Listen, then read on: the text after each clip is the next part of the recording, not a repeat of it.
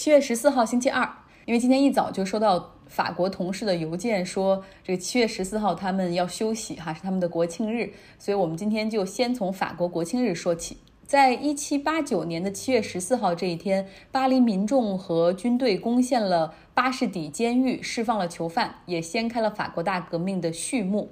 所以这一天，Bastille Day 就被日后的法国政府宣布为国庆日。这一天呢，也是法国的公共假期。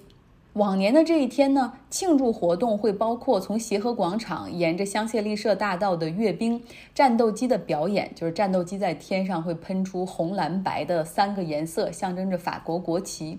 夜间还会有烟火表演等等。但是今年呢，因为疫情都进行了缩减。首先，阅兵仪式将缩减一半，只有两千人参加。然后他们不仅要表达对军队的致敬，同时也要向抗击疫情的医疗工作者以及 essential workers，就是那些因为是必须岗位，在疫情期间也要出门的人致敬。同时，在协和广场还会向几位医疗工作者的代表颁发奖章。每年，其实国庆日法国人最喜欢的部分是 fire station balls，就是各个城市的消防队大厅和门口都举行街头派对，消防队会请来 DJ 和乐队进行演奏，消防车停到车库之外，然后这个男女老少就这样共聚一堂，享受着饮料、音乐，很多人还可以和消防队员一起跳舞和聊天儿。但是今年这个活动是彻底取消了，因为没有办法保持社交距离。还有一个传统是烟火表演，其中每年最盛大的烟火表演会在巴黎的埃菲尔铁塔，将有持续三十分钟的烟花秀。很多人都会提前去草坪上占位置，然后一边和朋友们喝着酒、吃着东西，一边观看。今年的烟火表演会照常举行，但是不会允许观众前往附近的街区，然后避免人流的聚集。另外，还有很多城市。因为城市预算的问题，干脆取消了烟火表演，像马赛就是其中之一。还有一个传统得以保留，就是交响乐团的演奏会，它会如期举行，但是不设观众，改为网络直播。战斗机的表演是唯一一个可以照常进行的传统，因为大家可以站在自家的阳台上观看。在这儿多说一句，为什么 Bastille Day？就是会成为法国的国庆日呢？如果按照今天的说法，我们再回头看一七八九年七月十四号那天发生的事儿，其实就是百姓的抗议，然后打砸并且攻占了关押政治犯的巴士底监狱。那为什么这一天会变成国庆日呢？因为这个巴士底监狱，它是在十四世纪的时候建起的一个军事城堡的建筑。到了十八世纪末的时候，这已经成为了法国的制高点，并且用来关押政治犯。攻陷巴士底就意味着自由战胜了专制。而第二个原因就是，就攻陷巴士底狱的这个事件的主角，并不是某个或某些英雄人物，而是广大的法国人民，就无名大众哈。所以他们认为这一天非常值得纪念。揭开了法国的一个新的篇章。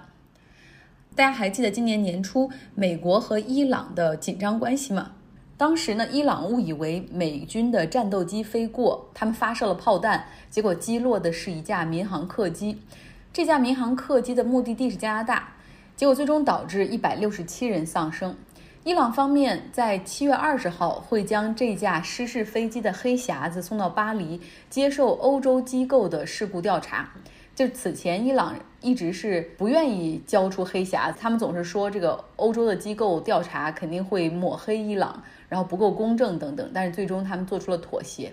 事情的经过再帮大家回顾一下：美国当时利用无人机炸死了伊朗的二号人物索莱马尼，当时他抵达伊拉克出访，随后呢，伊朗开始展开报复，对美国在中东的多个军事基地展开轰炸。而就在那个夜晚。伊朗军方非常的紧张，因为担心美国会发起报复。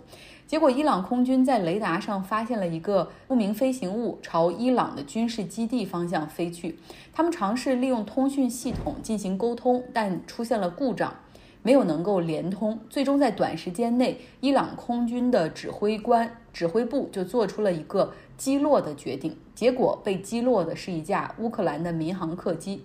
在坠机事件发生四天之后，伊朗才承认这是他们军方的失误。一百六十七名遇难者中有八十二人是伊朗公民。从伊朗来到波兰，波兰总统大选决出了自1989年恢复 democracy 以来最激烈的一次争夺。现任波兰总统杜达以百分之五十一点零三的得票率成功连任，而现任华沙市的市长恰斯科夫斯基则以百分之二的微弱劣势败选。这两个人很有意思，他们俩都是出生在一九七二年，都是出生在知识分子的家庭，都在进入政坛之前在学术界打拼。但这两个人却代表着两种完全不同的政策方向，选民的 base 也是完全相反。杜达主张的是保守的家庭观念至上，他的选民主力在小城市、郊区，以中老年人为主，然后还是 church goer。就是那种去教堂礼拜的信徒，他主张的是国家主义，厌恶欧盟，厌恶移民，反对同性恋。而自由派的华沙市长恰斯科夫斯基，他的支持者则主要在大城市，以年轻人为主。他曾经还参加过华沙的 LGBT 大游行，他倡导在学校开展反歧视、反霸凌的教育。他的竞选纲领中包括阻止司法政治化的倾向，要让波兰的司法机构独立。不过，在波兰的 nationalism 就是这种国家主义至上的大背景之下，恰斯科夫斯基从来没有直接明确说过要绝对支持欧盟。他只是说，波兰应该持有更加开放的态度，而不是排外的思想。同时呢，虽然他支持 LGBTQ 这样的群体，但是他公开表示过要反对同性恋伴侣领养儿童。所以你能看出，他是在做出这种对整个大环境的妥协。不过呢，现在波兰人以百分之二的这种差距，哈，这百分之二的人决定了未来五年波兰的一个方向，就是继续保守和排外。